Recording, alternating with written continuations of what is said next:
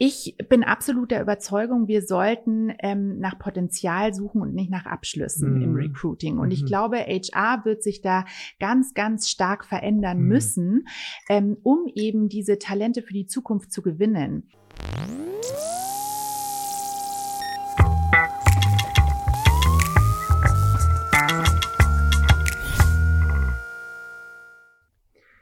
Willkommen zu einer neuen Folge in meinem New Learning Podcast. Ich freue mich tierisch heute auf den Talk. Die Aussage von meinem heutigen Gast, zukunftsfähiges Führen, kann nur mit Empathie und Mitgefühl geschehen. Lena Rogel ist heute in meinem Podcast. Head of Digital Channels bei Microsoft dein Lebensweg. Wir werden gleich über so viele Sachen sprechen. Ich freue mich so.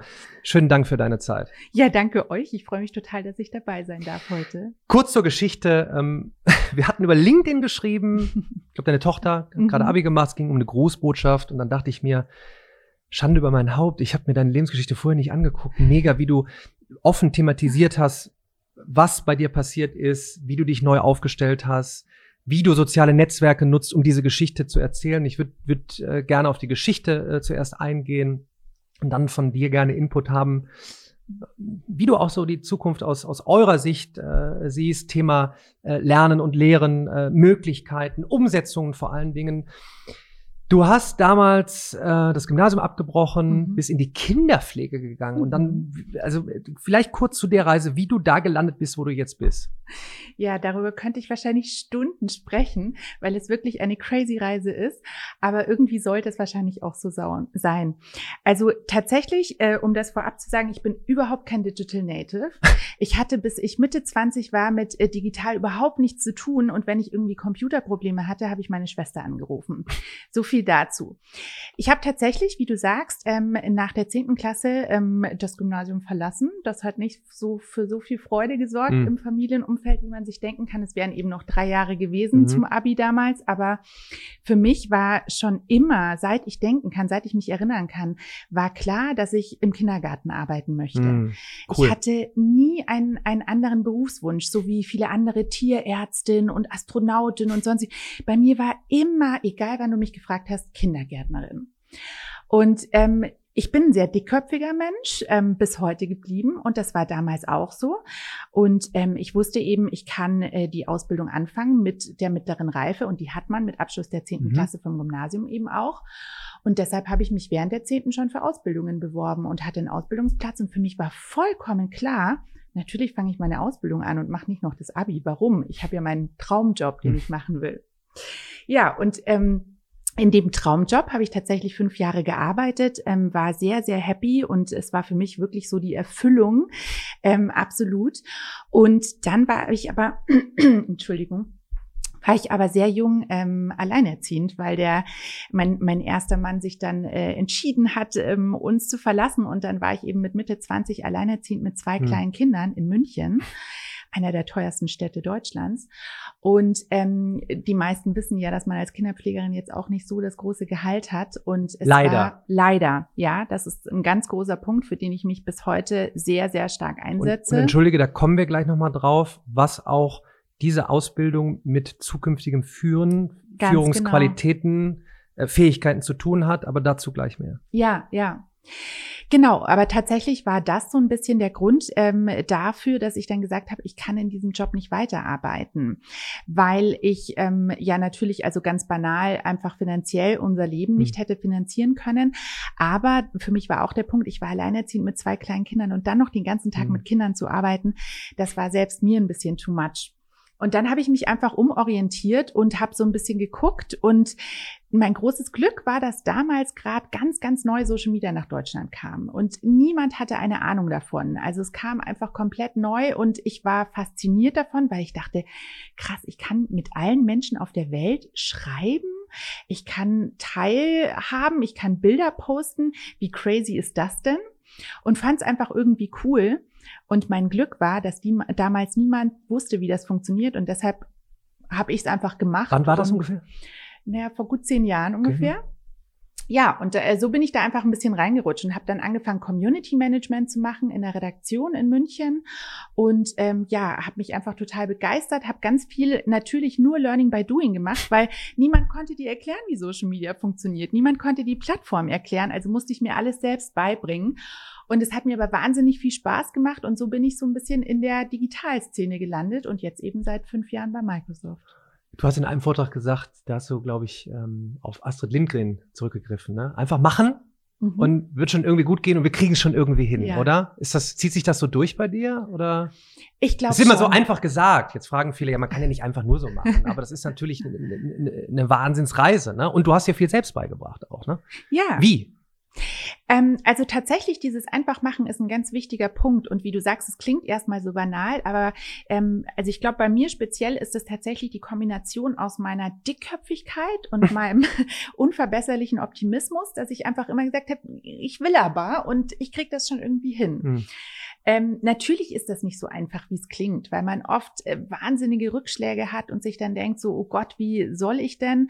Bei mir ist dadurch auch ganz stark ähm, dieses Imposter-Syndrom gekommen, also dieses Hochstapler-Innen-Syndrom. Kannst du das kurz mal ähm, erklären? Das hast du irgendwo ja, äh, ja, erwähnt. Ja, was, was ist das? Also das ist so ein psychologisches Phänomen, das ist tatsächlich erforscht. Für mich war das sehr erleichternd zu wissen, dass das ähm, ein Krankheitsbild in Anführungsstrichen ist. Ähm, das ist das äh, eben Syndrom, dass man sich als Hochstapler oder Hochstaplerin fühlt ähm, in verschiedenen Situationen und oft eben im beruflichen Kontext, dass man denkt so, oh Gott, bald werden alle checken, dass ich keine Ahnung habe von dem, was ich tue. Bald werden sie alle merken, dass ich äh, der absolute Fail bin, ähm, solche Dinge. Und das hatte ich schon sehr stark. Einfach allein durch die Tatsache, dass ich eben kein Abitur und kein Hochschulstudium mhm. habe und unsere Gesellschaft so stark geprägt ist nach diesen Abschlüssen, mhm. dass ich dadurch immer dachte, ja, ich bin eigentlich nicht so richtig wie die anderen. Und dadurch ist eben dieses ähm, ja, Syndrom so ein bisschen entstanden. Mhm. Und ähm, ich meine, das ist ja ein, das ist ja ein ganz wichtiges Thema, jetzt Thema Abschlüsse. Was zählt noch? Ähm, Thema Nanodegrees, ähm, mhm. Mikrozertifikate, sehr interessantes Thema. Irgendwo möchte ich ja schon wissen, wo hast du gewisse äh, Fähigkeiten und Hattest du da keine Angst, jetzt zu sagen, ich, ich, hab, ich verpasse irgendwas, ich muss nicht doch noch einen Abschluss machen? Ich meine, ich kenne das ja von mir. Ich, mhm. ich habe ja auch mein Studium äh, abgebrochen. Das war ja auch immer, oh, und jetzt kommen natürlich die Flanken von außen, dem Studium ja. nicht abgeschlossen, äh, aber jetzt hier von wegen Bildung, Bildung äh, revolutionieren. Ja. Aber diese Möglichkeiten, die du hast, A, nicht nur durch Social Media, allgemein durch, ich bin connected mit der Welt, Internet, Plattformen, mit Dinge beibringen, über Online-Kurse, Mini-Zertifikate zu machen, mich selber weiterzubilden, dadurch meinen Weg zu gehen. Es gibt nicht diese, diese eine Schiene, sondern, sondern, sondern permanent. Wie bist du denn damit umgegangen? Oder wie gehst du denn heute damit um? Wie geht der allgemein damit um? Also was erwartet ihr jetzt von Microsoft, von, von, den, von den Mitarbeitern der Zukunft? Weil du kannst ja nicht per se jetzt einfach sagen, ja, macht, was ihr wollt. Irgend, nach, nach irgendeiner Messbarkeit muss ich doch gehen. Absolut. Also ich glaube tatsächlich, das spielt uns so ein bisschen ähm, die, die Zukunft auch ähm, ja, in, ins Spiel und, und das hilft uns so ein bisschen, das zu verändern. Ich bin absolut der Überzeugung, wir sollten ähm, nach Potenzial suchen und nicht nach Abschlüssen mhm. im Recruiting. Und mhm. ich glaube, HR wird sich da ganz, ganz stark verändern mhm. müssen, ähm, um eben diese Talente für die Zukunft zu gewinnen. Wir sehen ja, dass sich gerade so in der New Work-Welt, wo ganz viele neue Berufsbilder entstehen, ständig, ähm, dass wir da nicht drauf warten können, bis irgendjemand den Abschluss hat, weil das ein Berufsbild ist, was gerade neu kam, was mhm. extrem relevant ist, wo es aber einfach noch keinen Studiengang dafür gibt. Mhm. Und diese innovativen Firmen, zu denen ich uns zählen würde, ähm, die brauchen ja genau diese Talente, diese Menschen, die eben dieses Potenzial dafür haben. Und man kann da nicht drauf warten, bis es dafür dann Abschlüsse oder Studiengänge gibt. Und deshalb glaube ich, wird das ganz, ganz relevant. Und wir sehen bei uns diese Entwicklung schon stark, wirklich nach Potenzial zu suchen und nicht nach Abschlüssen zu suchen. Also zu sehen, was kann dieser Mensch? Das macht das Recruiting natürlich ähm, ein ganzes Stück schwieriger, aber aus meiner Sicht auch spannender, weil du mhm. nicht mehr einfach nur filterst, wer hat denn hier welche Note, welchen NC und so weiter, sondern weil du wirklich guckst, welches Potenzial haben die Menschen. Und das finde ich wahnsinnig interessant und da kommen dann natürlich auch Dinge wie Soft Skills dazu, die extrem relevant werden. Und das World Economic Forum schaut sich ja zum Beispiel immer die Future Skills mhm. an. Und das finde ich super interessant, wenn man darauf schaut. Die untersuchen eben, welche Skills werden in so und so vielen Jahren besonders relevant sein. Und ähm, da sind Skills drauf, die eigentlich mit keinem klassischen Studiengang heutzutage abzudecken sind oder erlernbar sind. Das sind Skills wie Problemlösungsfähigkeit, ja. ähm, eben Empathie, lauter Dinge, ähm, die wir, die wir wirklich so in uns tragen und die gefördert werden müssen. Und das finde ich einen ganz extrem spannenden Punkt. Trotzdem, und das sage ich ganz offen und transparent, ähm, hatte ich ganz lange Schwierigkeiten damit, dass ich diese Abschlüsse nicht habe. Mhm. Und ich habe auch noch ein Online-Studium gemacht, mhm. zwischendurch dann, als ich eben schon in der Digitalwelt gearbeitet habe weil ich für mich so das Gefühl hatte, ich brauche noch irgendwas in der Hand. Ja. So würde ich heute nicht mehr so machen. Okay. Aber damals war das noch so das Gefühl. Warum jetzt nicht mehr? Was ist denn jetzt anders? weil ich jetzt, glaube ich, noch viel mehr gelernt habe und auch wirklich erfahren habe durch mhm. die Praxiserfahrung, dass das keine Relevanz hat. Und vor allem, weil ich bei dem Online-Studium ehrlich gesagt auch nicht so viel Neues gelernt habe, weil das meiste hatte ich mir da selbst davor schon selbst beigebracht. Und da will ich jetzt tiefer reinsteigen, weil das, das wird weiterhin ein brisantes Thema sein, gerade jetzt auch nach anderthalb Jahren äh, Corona-Phase. Was passiert jetzt nach den Sommerferien? Ähm, toi, toi, toi, dass es besser wird, aber wir, wir, wir laufen ja Gefahr auf eine vierte Welle. Mhm. Thema nicht nur New Work, Hybrid arbeiten, sondern eben auch Hybrid lernen und lehren. Wir stehen hier vor, vor, vor großen Themen, möchte ich gleich auch noch ähm, ein bisschen tiefer äh, reingehen. Was können wir da machen? Umsetzung und es geht es um diese Themen. Und wenn du dann da eben liest, und jetzt stelle ich mir vor, Eltern hören vielleicht zu, Lehrkräfte hören zu, ja, Problem Solving, komplex mhm. Problem mhm. Solving. Ja, wie trainieren wir das denn? Mhm. Was würdest du denn jetzt für einen Tipp geben, wenn, ihr, wenn jetzt jemand zuhört, ob Eltern mit ihren Kids, Lehrkräfte, was soll man denn jetzt machen? Also, wie trainieren wir das denn, denn jetzt? Also, was, was, was, was gibt es denn da? Da suche ich ja auch nach Möglichkeiten, bevor wir jetzt die nächsten Jahre immer die gleichen Abschlüsse machen in Schulen und Unis. Mhm. Wie kommen wir denn auf diese Zukunftsfähigkeiten? Was soll man denn machen? Ja, ich glaube tatsächlich, wir müssen lernen, neu denken, weil, ähm, äh, wie du sagst, Problemlösungsfähigkeit funktioniert nicht über einen Lehrplan. Mhm. Also das kriegst du so nicht hin. Das sind natürlich Dinge, die ganz stark im Alltag ähm, wirklich stattfinden. Und ähm, für mich ist dabei Selbstständigkeit ein ganz großer Punkt, dass mhm. man wirklich ähm, Kinder dazu befähigt, selbstständig zu sein, dass man mhm. ihnen die Möglichkeit gibt, weil das verlangt eben diese Problemlösungsfähigkeit, wenn man ihnen nicht alles vorgibt, wenn man nicht alles für sie macht, sondern wenn man sagt, naja, Versuch mal. Also banales Beispiel, ähm, du guck mal, wie du jetzt die Wäsche wäscht. Mhm. Und nicht, ich wasche das für dich, bis du ausziehst, sondern hier ist Waschmittel, guck mal, steht vielleicht was drauf und findest es schon raus.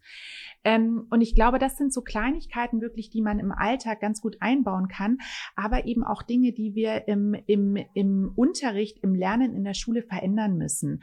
Dass es auch da nicht so ist, so hier ist das Arbeitsblatt und jetzt leg mal los und füll mal aus, sondern dass wir wirklich mehr projektbasiert arbeiten, dass wir wirklich ähm, ja einfach ein, ein Thema, ein Projekt vorgeben und noch nicht komplett, wie muss die Lösung aussehen und dann gibt es nur den einen Lösungsweg. So ist es ja heute noch sehr stark, sondern dass wir wirklich gucken, hier ist das Thema, schau mal, was du daraus machst. Und jetzt habe ich die, die, die Rückmeldung ähm, von Lehrkräften, ja klar, äh, Projekt äh, äh, Complex Problem Solving.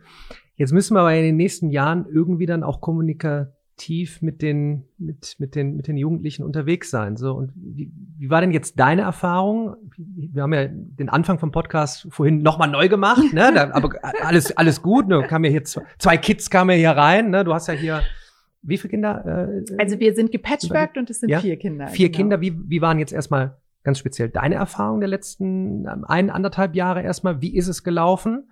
Ähm, das vielleicht als erstes. Wie, wie ist es mhm. bei euch gelaufen? Ähm, ich muss sagen, tatsächlich sehr gut. Mhm. Ähm, ich weiß aber auch, dass wir wahnsinnig privilegiert sind mhm. und das will ich wirklich vorab schieben. Also wir haben, ähm, wir haben hier ein relativ großzügiges Zuhause. Mhm. Die Kinder haben ihre eigenen Zimmer, die Kinder haben ihre eigenen digitalen Geräte. Wir mussten ein zusätzliches anschaffen, weil wir hatten nicht für jede, jedes mhm. eins. Ähm, aber auch das war machbar für mhm. uns, dass wir ein zusätzliches Gerät anschaffen. Ähm, noch dazu haben sowohl mein Mann und ich Jobs, die 100% Homeoffice-fähig mhm. sind. Wir haben sehr flexible Arbeitgeberunternehmen. All das sind ganz viele Privilegien und mir ist ganz klar bewusst, dass das nicht der Standard ist und dass ganz, ganz viele Familien das nicht haben. Das finde ich einen ganz wichtigen Punkt, sich, sich da wirklich äh, drauf zu fokussieren. Aber in unserer Situation jetzt muss ich wirklich sagen, ähm, Chapeau, ist das ganz, ganz toll gelaufen. Ähm, ich finde, die Kids haben Problemlösungsfähigkeit ganz, ganz viel gelernt, eben jetzt plötzlich ganz anders, plötzlich mit digitalen Geräten. Sie haben Digitalskills sich angeeignet. Ähm, ich muss auch sagen, die Schule von den beiden jüngeren Kindern ähm, hat da ganz, ganz toll ähm, reagiert, wahnsinnig offen, flexibel, vor allem sehr transparent, auch in der Kommunikation. Okay. Wirklich von Anfang an gesagt, okay, wir haben jetzt hier eine Situation, die, darauf konnte sich niemand vorbereiten. Wir haben erstmal noch keine Ahnung, aber wir wollen eine Lösung finden mit den Eltern zusammen. Mhm. Und ähm, die Umstellung hat wahnsinnig gut funktioniert. Es sind ganz viele tolle, motivierte LehrerInnen, die sich da wirklich ganz toll bemühen. Und ähm, natürlich waren die letzten eineinhalb Jahre extrem anstrengend, vor allem der Wechsel und die Unsicherheit. Das hat mir ehrlich gesagt für die Kinder am meisten leid getan, diese Unklarheit, was passiert, wie geht's weiter. Aber ich glaube, die Kinder haben ganz, ganz viele tolle neue Dinge auch gelernt. Und ich finde es ganz wichtig, darauf zu schauen und nicht nur auf die Defizite aus den letzten eineinhalb Jahren. Das muss heißen, ihr konntet oder die Lehrkräfte konnten mit den SchülerInnen kommunizieren auf digitalem Wege. Das heißt, die Systeme, welche auch immer, sind gelaufen. Mhm. Jetzt haben wir jetzt in der breiten Masse so viel Rückmeldung, dass es nicht mhm. gelaufen ist. Und es ist wirklich eine kontroverse Diskussion plus Bildungsungerechtigkeit, ein signifikanter Teil, hatte ja. eben, wie du sagst, keine Möglichkeit. Entweder sind mehrere Kids in einem Zimmer, mhm. geht nicht. Da stelle ich mir die Frage, und ich hatte heute Morgen einen Talk mit, der, mit dem fantastischen Philipp de Pieux. ja, aber irgendwie Thema jetzt Homeoffice, es muss doch viel Leerstand eigentlich geben dieser Tage mhm. äh, in, in irgendwelchen Offices. Da mhm. könnten wir doch, auch jetzt, wenn ich jetzt in die Zukunft blicke, und ich möchte aus jedem Podcast mit Lösungen raus, da müssten wir doch räumlich mhm. Möglichkeiten haben, unter allen Schutzmaßnahmen, mhm. mit Tests, ganz vielen eine, eine, eine Vorortbühne zu geben, mhm. oder nicht? Ja, absolut. Habt ja. ihr da, also, ich weiß nicht, habt ihr bei euch bei Microsoft, ich plane ja selber, da irgendwelche Umsetzungen zu sagen, so was ist denn jetzt, okay, dort geht es nicht, zu Hause Mhm. Hat nicht jeder diese Möglichkeiten. Jetzt haben wir hier in München, in Berlin, in Hamburg, wo auch immer eine Möglichkeit. Also weißt du von irgendwelchen Projekten? Ich, ich denke mir, äh, natürlich können wir die 40.000 Schulen jetzt nicht so neu aufstellen, aber wir haben doch sonst äh, viel Platz. Denke ich jetzt zu so kompliziert? Nee, überhaupt nicht. Ich, ich finde, das ist eine ganz, ganz wichtige und super Idee. Ähm, wir haben das bisher nicht gemacht, tatsächlich, weil bei uns die Offices einfach also aus Sicherheitsgründen komplett gesperrt wurden. Also mhm. auch wir durften gar nicht ins Office kommen. Mhm. Aber ich finde das eine ganz tolle Idee, da wirklich drauf zu gucken, wie kann man das unter sicheren Bedingungen lösen. Ähm, bei uns ist es jetzt so, dass auch an den Plätzen zum Beispiel keine Arbeitsgeräte stehen, weil wir dieses Flex-Desk-System mhm. haben und eben jeder einfach seinen Laptop quasi mhm. mitbringt. Aber auch das wäre ja easy zu lösen. Also ich glaube, da, da müssen wir als Gesellschaft wirklich ganz vieles neu denken. Und ähm, ich finde das auch ein bisschen, mh, mm, naja, fast ein bisschen faul, das immer dann auf die Politik zu schieben. Das wäre jetzt meine Frage gewesen, ja. wo muss denn jetzt der Impuls herkommen, äh, ohne jetzt zu sagen, wer ist schuld, aber wer setzt es denn um? Also macht da gerne weiter. Ich finde das in, interessant. Wie, wie, also ich glaube, wir alle. Also hm. äh, ich meine, das steckt schon im Begriff Politik. Also Poli ist äh, hm. wir alle, viele. Wir sind die Politik. Also es sind nicht die PolitikerInnen sind die Politik, sondern wir sind die Politik. Wir sind die Gesellschaft. Und ich glaube, das ist ganz wichtig, dass wir uns das bewusst machen, auch dass wir alle auch eine Macht haben.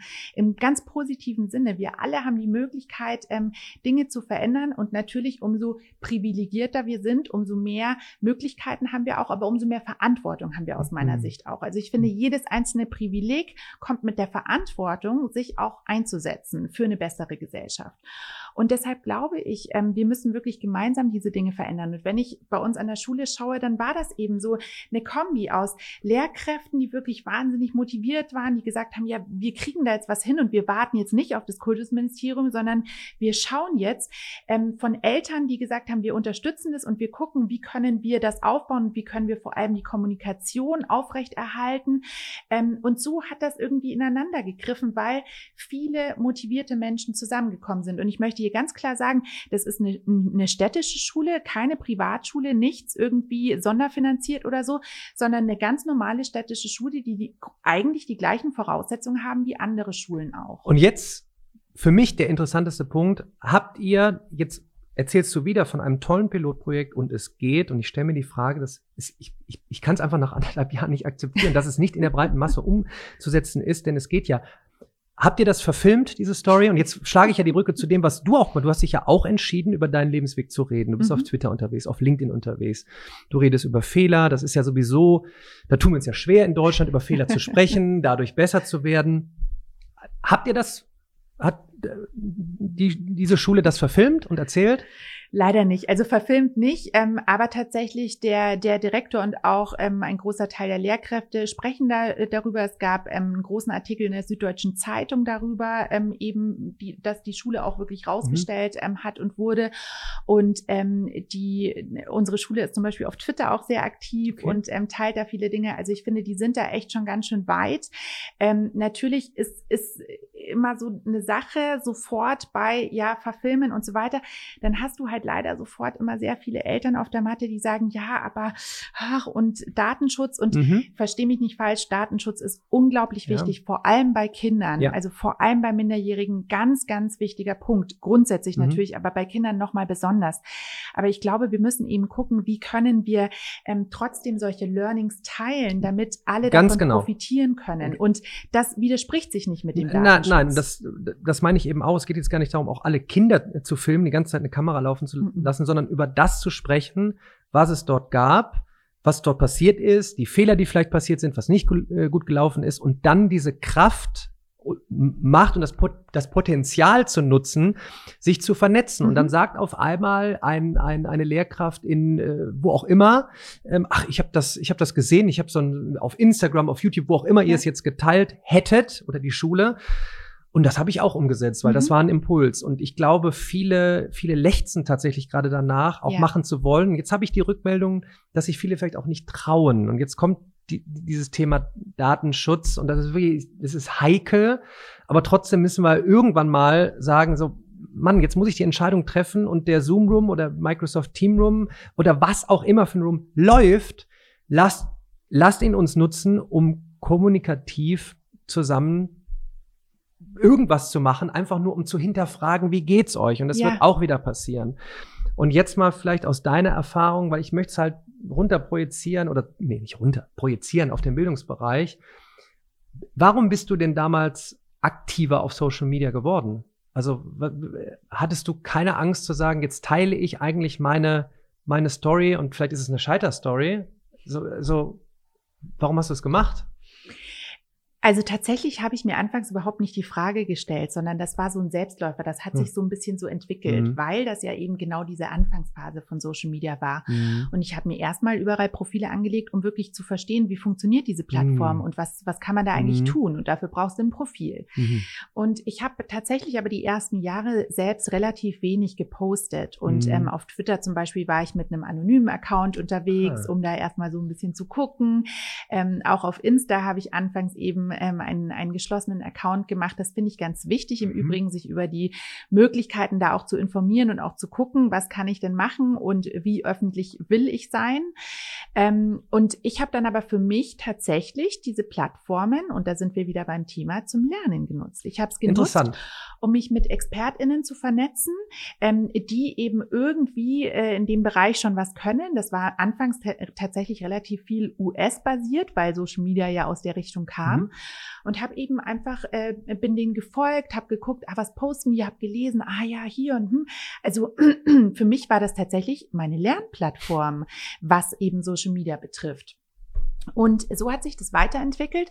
Und irgendwann dachte ich dann so, ja, aber Moment, es geht ja wahrscheinlich gerade ganz vielen so, dass sie versuchen, das zu lernen. Und eigentlich, wenn ich von denen profitiere, weil ich äh, lerne und schaue, was die machen, dann habe ich eigentlich auch ein bisschen die Verantwortung, was zurückzugeben. Hm. Und so habe ich eben auch angefangen, meine eigenen Learnings zu teilen und ähm, bei mir so ein bisschen Blick hinter die Kulissen zu geben, zu zeigen, was ich mache, weil ich selbst aus meiner Erfahrung wusste, dass mir das geholfen hat, das bei anderen zu sehen.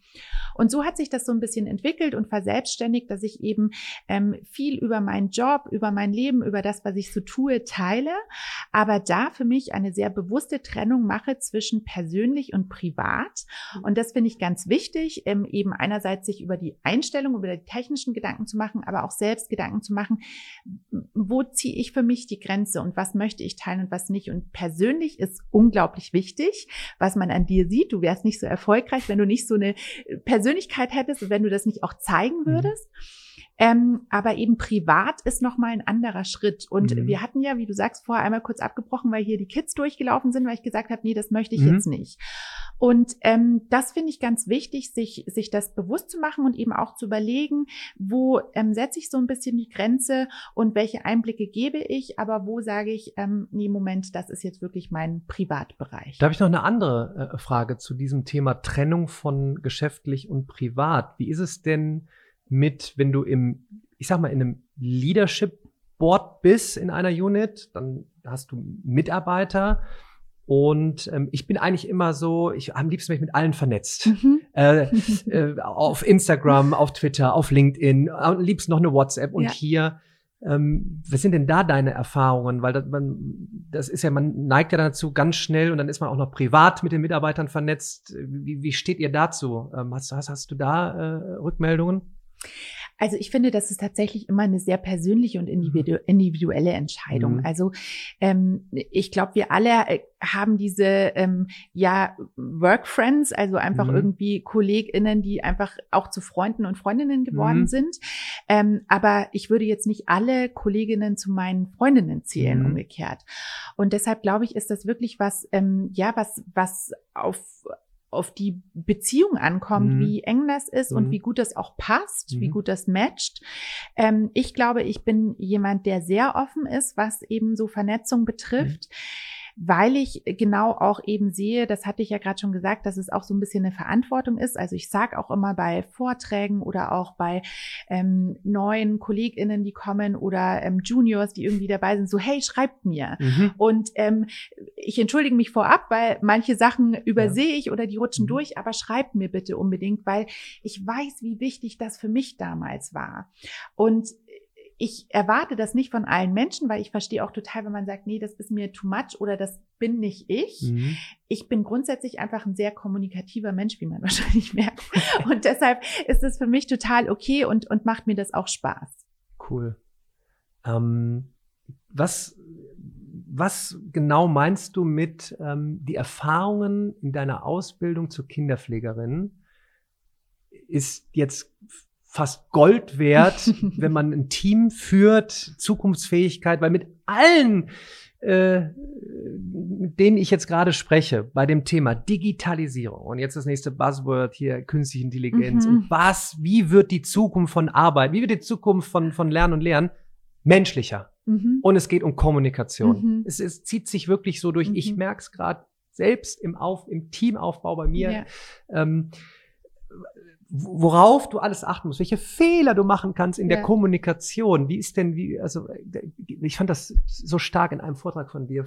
Wie schlägst du da die Brücke äh, zum Thema von der Ausbildung als, als Kinderpflegerin? Mhm. Also ich habe mir tatsächlich irgendwie lange Gedanken gemacht und habe mich irgendwie so oft so komisch gefühlt, weil ich dachte so, ja, was ist das denn jetzt für ein Wechsel, den ich hier gemacht habe, mhm. von der Kinderpflegerin jetzt hier ja. Digitalszene? Und mhm. ich hatte für mich immer das Gefühl, das passt doch nicht. Und dann habe ich mich ganz lange mal ähm, wirklich damit beschäftigt und habe versucht, für mich den roten Faden zu finden. Einfach wirklich erstmal aus, ich sag mal, egoistischen Gründen, weil es mir wichtig war zu verstehen, wo ist mein roter Faden? Was, was ist das? Mhm. Und dann habe ich gesehen und sehr deutlich eben, hey, ich habe durch meine Ausbildung als, Kinder, als Kinderpflegerin wahnsinnig viel ähm, Kenntnis und Wissen über Pädagogik und Psychologie.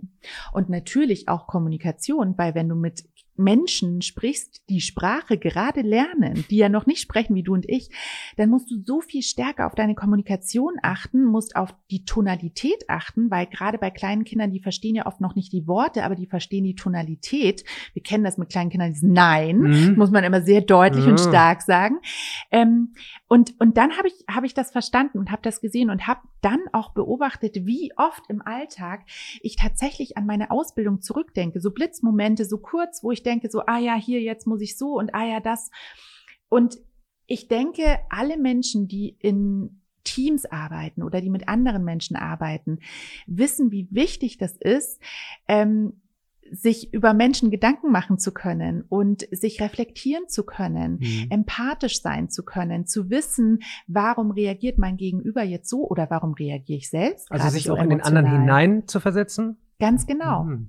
Und das sind eben alles Dinge, die ich ähm, Gott sei Dank in meiner ersten Ausbildung so intensiv gelernt habe und auch eben fünf Jahre lang ja intensiv erleben und üben durfte und die mir wirklich im Arbeitsalltag so stark helfen, einfach Gespräche zu führen, eben auch Zusammenhänge zu verstehen, wie du sagst, mich reinversetzen zu können, mich auch selbst reflektieren zu können. Das ist, glaube ich, ein unglaublich wichtiges Skill ähm, mhm. und wird so an Bedeutung gewinnen, wirklich diese Selbstreflexion.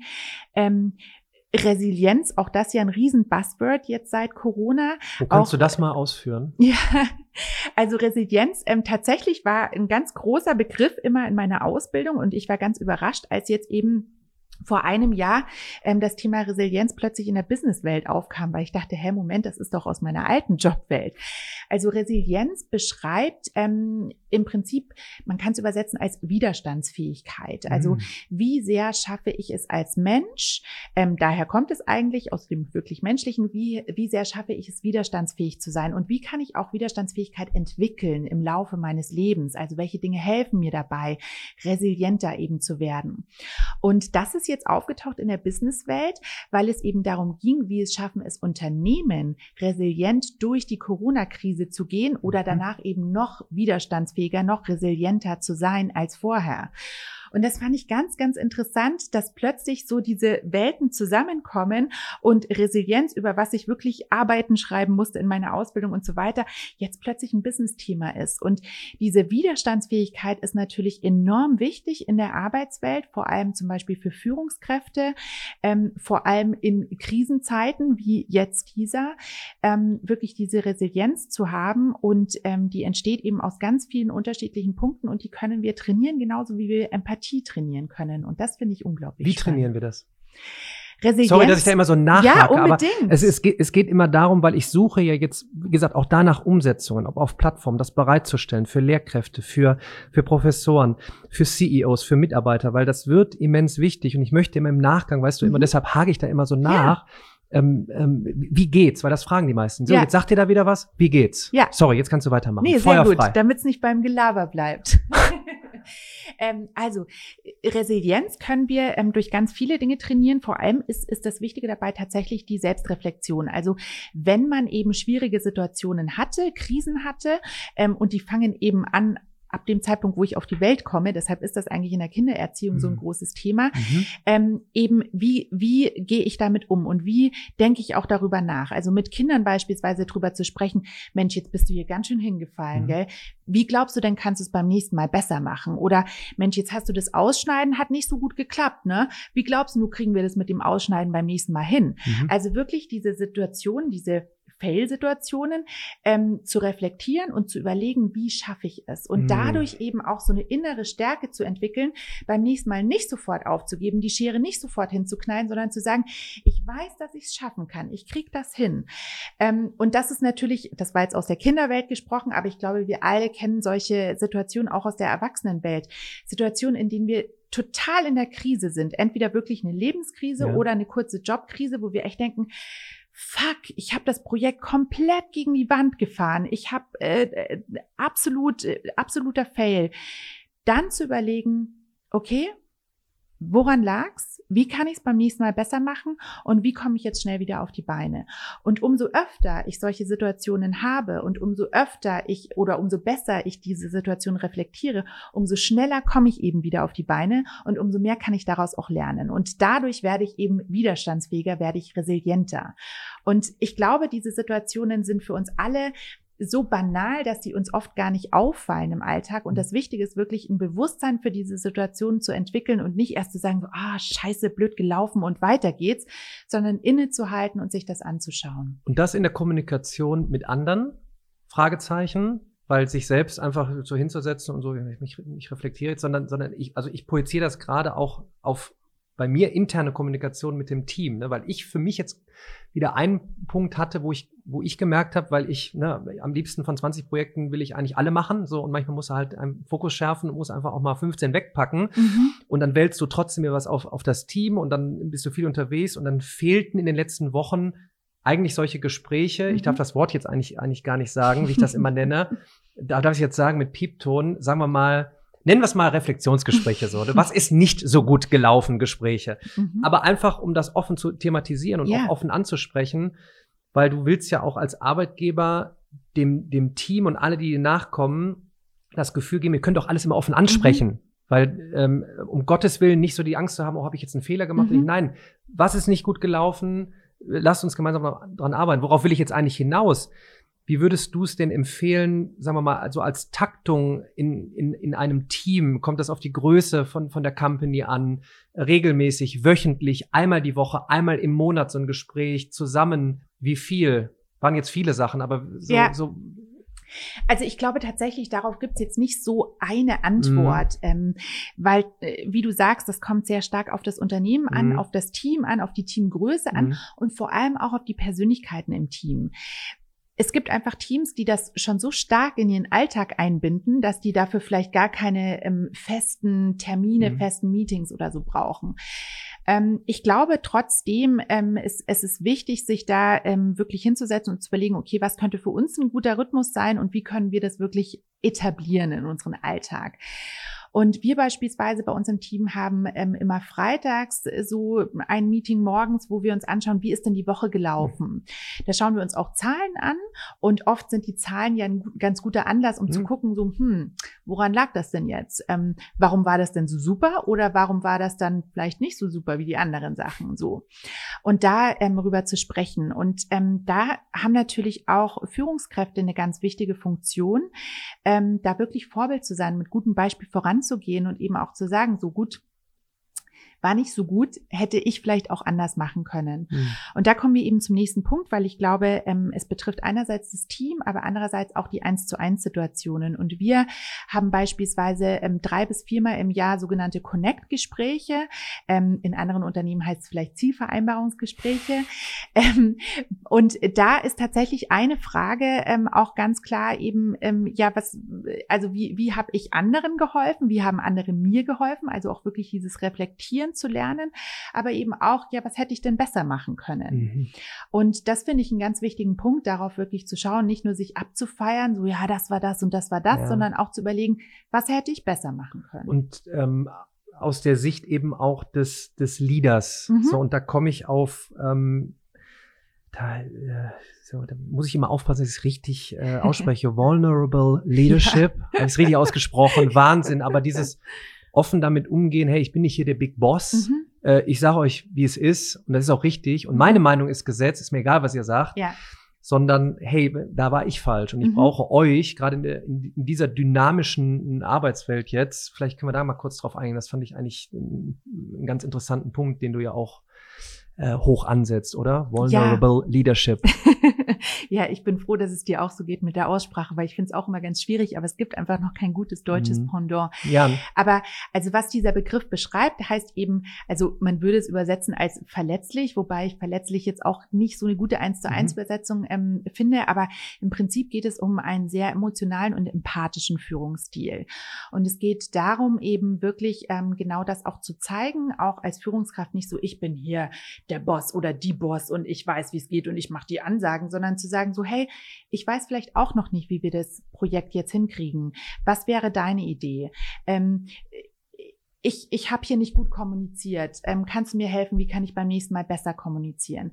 Das bedeutet für mich wirklich dieses, die, dieser Führungsstil, da ähm, wirklich offen zu sein und vom Podest runterzugehen, wirklich auf Augenhöhe zu gehen, weil wir so ja auch selbst ganz, ganz viel lernen können. Und das ist das Wichtige, dass wir wirklich ganz viel ähm, lernen können, dass wir uns weiterentwickeln können und dass wir, da waren wir bei dem Punkt auch gerade, dass wir unsere Empathie trainieren können. Wenn wir auf Augenhöhe gehen, wenn wir sagen, hey, Sag mir doch mal, wie hätte ich das als Führungskraft besser machen können? dadurch trainieren wir Empathie, weil mhm. dann bekommen wir was zurückgespiegelt, was uns vielleicht auch nicht immer gefällt. Also ja. das ist auch so. Manchmal ist das dann, trifft das dann erstmal und man denkt so, uh, okay, damit habe ich jetzt nicht gerechnet. Aber das kann uns eben helfen, uns in das Gegenüber hineinzuversetzen, zu lernen und dann fürs nächste Mal auch besser zu werden.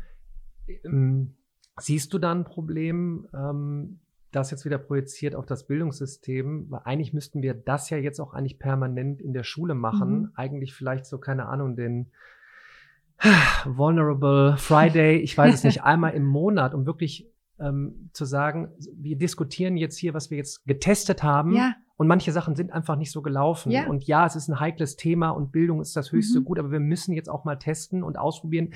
Und ja, wir werden scheitern und mhm. lasst es uns machen. Der Rektor mit den Lehrern innen, ähm, die LehrerInnen mit den SchülerInnen, alle zusammen. Ähm, es sind fantastische Möglichkeiten und alleine dafür mal einen, einen Online-Call zu nutzen, um ja. zu sagen, was ist denn jetzt die letzten Wochen passiert, mhm. was ist nicht so gut gelaufen. Ähm, auf welche Frage will ich hinaus? Wäre das nicht mal sowas, wenn man äh, so jetzt sagt, was sind denn jetzt Umsetzungen? Ja, lasst uns das doch mal einführen mhm. in den nächsten zwölf Monaten und jetzt nicht in zwölf Monaten, was ist äh, zu, zu diskutieren, was ist gut gelaufen und was nicht. Ähm, oder sehe ich das falsch? Weil kann man das nicht so auch projizieren eigentlich? Und, unbedingt, oder? Unbedingt. Und Tatsächlich gibt's das ja auch schon ganz lange, nämlich äh, KlassensprecherInnen, SchülersprecherInnen. Ah, ähm, also ich war immer in meiner Schulzeit, ich war unglaublich schlecht, vor allem übrigens in Mathe. Aber ähm, ich war immer Schülersprecherin oder Klassensprecherin, weil mir das immer schon ganz wichtig war, wirklich auch teilzuhaben und mhm. mitzureden und auch Vorschläge zu geben. Und ähm, das, das System gibt's ja an allen Schulen, Gott sei Dank.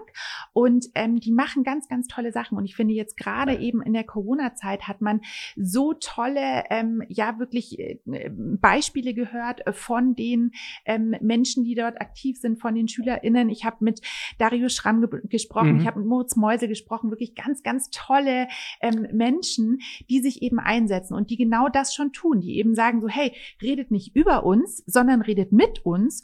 Und wenn ihr wollt, dass wir das auch annehmen, dann ähm, bindet uns mit ein, die aber auch ganz aktiv eben auch wirklich das tun, die ihr Feedback geben und die einbringen. Und wenn ich jetzt überlege, also ähm, mein, mein mittlerer Sohn ist auch ähm, Klassensprecher und hat da wirklich jetzt während der Corona-Phase ganz viel immer von der Klasse auch ähm, eingeholt an Feedback und hat es dann auch weitergegeben, hat gesagt, nee, so funktioniert's nicht und das mit dem, mit der Plattform, da kommen wir nicht klar.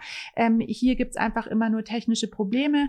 Also das gibt es und ich glaube, wir müssen das noch viel stärker fordern ähm, und fördern als Eltern, als ähm, Lehrende, wirklich das zu unterstützen und wie du sagst, wirklich das vielleicht auch fest zu etablieren, dass es eben so einen festen Termin gibt. Und bevor ich über die nächste Plattform nachdenke, die ich entwickeln muss aus Deutschland, dann würde ich doch eher auf der Plattform genau alle zusammenbringen, ja. alle Lehrkräfte, welche Erfahrungen habt ihr gemacht, was ist nicht ja. gut gelaufen, anstatt dass es im Lehrer, im Twitter-Lehrerzimmer rum, mhm. ich, ich, mhm. also nicht böse gemeint, rum dümpelt. Ja. Da kriegt man schon tolle Informationen. Aber mein Gott, warum nicht das auf der Riesenplattform? Du hast gerade gesagt, du hast mit Dario Schramm, mhm. mit, mit, wem auch immer gesprochen. Ähm, wo ist das Gespräch? Ähm, wo ist es geteilt? Wo sind die Erfahrungen? Wo ist die Plattform overall? Ja, ja. wir haben alles, auch ich bin ja in allen sozialen Netzwerken unterwegs. Mhm. Dann lasst es uns doch bündeln. Und da denke ich jetzt immer drüber nach, ähm, wo kommst du da zu konkreten Lösungen? Dann findest du da auf der Plattform, was weiß ich, Ausschnitte aus einem Podcast, kannst das wieder mitnehmen und dann führt eine Schule den, was weiß ich, den regelmäßigen äh, Donnerstags-Talk äh, Fehlerkultur ein mhm. und, und wir teilen es wieder und gehen in Umsetzungen. Ähm, da, ist, da bin ich wieder äh, zu in der Umsetzung äh, getrieben. So zum Ende hin will ich nochmal, weil ich möchte immer von der, von der Arbeitswelt runterprojizieren, weil nun mal sich die Arbeitswelt so ändert du hast irgendwo gesagt, das ist eine Riesenchance, dass ihr jetzt die Mitarbeiter auch zu Botschaftern macht, mhm. Äh, dass man dann auch eben gerne über die, die Company spricht, ne, mit dem neuen äh, CTO. Äh, CEO, sorry, kannst du den Namen nochmal aussprechen? Satya Nadella. Das ist immer eine Satya Nadella, das ist also ein wunderschöner mhm. Name. Also kann man sich auch mal einen Vortrag angucken. Mhm. Super entspannter Typ, mhm. seit gefühlt Jahrhunderten bei Microsoft, ja. total humbled und ja. Äh, gemeinsam miteinander. Und wie ist denn da euer Weg, dass ihr dass ihr, dass ihr ja praktisch eure Mitarbeiter zu Markenbotschaftern macht. Mhm. Also das ist tatsächlich ähm, äh, genau der Punkt und deshalb ist, ist deine Überleitung so perfekt, weil es genau darum geht, wirklich die Mitarbeitenden als, als Teil des Ganzen zu machen und auch eben mit reinzuholen und nicht nur zu sagen, so die Oberen äh, entscheiden hier und machen hier und tun hier, sondern wir sind das alle und alle Einzelnen ähm, sind, sind genauso wichtig wie der CEO, weil nur zusammen sind wir das, was wir sind und ähm, dadurch hat sich das so entwickelt und tatsächlich war das bei uns nie eine be bewusste Entscheidung, dass wir gesagt haben, so, wir machen jetzt unsere Mitarbeitenden zu Markenbotschaftern, ähm, sondern das hat sich so entwickelt, dass wir einfach wirklich diese Kultur hatten, dass wir gesagt haben, hey, alle sind so wichtig und bitte teilt eure Geschichten, weil eure Erfahrungen sind wichtig und wir wollen das wissen, wir wollen voneinander lernen. Und so hat sich das einfach entwickelt, dass plötzlich die Geschichten auch nicht mehr nur intern geteilt wurden, sondern auch auf Social Media, mhm. dass die Leute von ihren Projekten, Erfahrungen, Teams berichtet haben. Und so hat sich das entwickelt. Und ähm, das gibt natürlich auch eine ganz große Stärke und auch eine, eine ganz positive Verantwortung und vor allem ein Vertrauen auf beiden Seiten, wenn man das so teilt. Und ich glaube, das ist so wichtig. Und ähm, ich würde mir wünschen, dass eben auch SchülerInnen wirklich so, ja, auch Markenbotschafter für die Schule, für ja. ähm, das, das Schulleben sein können, für die Bildung sein können. Das, das wäre eigentlich so toll, dass sie sich wirklich auch so sehr als Teil des Ganzen fühlen, dass sie Lust haben, ganz offen darüber zu sprechen und das nicht nur immer ist so, oh, Schule und Lernen, sondern dass wirklich diese Begeisterung am Lernen, die wir alle in uns drin haben, die all, bei uns allen äh, ganz klar veranlagt ist, dass wir die wieder so stark fördern, dass sie alle darauf Bock haben. Ich finde, das ist ein, ist ein sensationell guter Abschluss ähm, zum Thema auch nicht jeder muss jetzt dann ein Video aufnehmen und sich öffentlich darstellen, sondern da kann man tolle Projekte draus machen. Äh, man kann darüber äh, sprechen, reden, aufnehmen. Man, man kann visuelle Grafiken erstellen, man kann Videos machen, was auch immer, darüber reden und dann unter anderem Social Media nutzen, um darüber, ja, das zu highlighten und zu sagen, mhm. guck mal, das haben wir gemeinsam gemacht, dann, dann die Kraft vom Internet zu nutzen, äh, gemeinsam neue Dinge umzusetzen. Und genau das, was du gesagt hast, das war ja auch meine Intention eigentlich, warum ich A, erstmal Mathe-Content geteilt habe und jetzt die ganze Zeit über die Möglichkeiten, über das neue Lernökosystem zu sprechen, weil ich das, warum nutze ich das? Ähm, weil ich hoffe, auch Impulse zu geben. Und ich mhm. glaube auch, jede, jede, jeder Schüler, Schülerin kann Impulsgeber sein. Jede mhm. Lehrkraft kann Impulsgeber sein. Du bist äh, Impulsgeber, weil du deine Geschichte geteilt hast. Danke dafür nochmal. Danke für den äh, Talk. Und ich freue mich im Nachgang auf welche Umsetzung auch immer. Ich habe ein paar Sachen im Kopf, die ich gleich noch Sehr mit gut. dir äh, bespreche. und die nächsten Jahre sind super interessant. Äh, wir brauchen mehr Menschen äh, wie dich. Und ich hoffe im Nachgang nach diesem Podcast, wenn es nur einer oder eine ist, der oder die schreibt, ich habe den Podcast gehört die Lena, die war ja, die war sensationell. ähm, ich habe die auf LinkedIn angeschrieben, zufällig hat sie geantwortet und wir haben ein Projekt gemacht. Was auch immer, das fände ich stark. Lena, vielen Dank für deine Zeit. Dir weiterhin viel Erfolg, mach genauso weiter. Danke dir, Daniel, und danke an das ganze Team.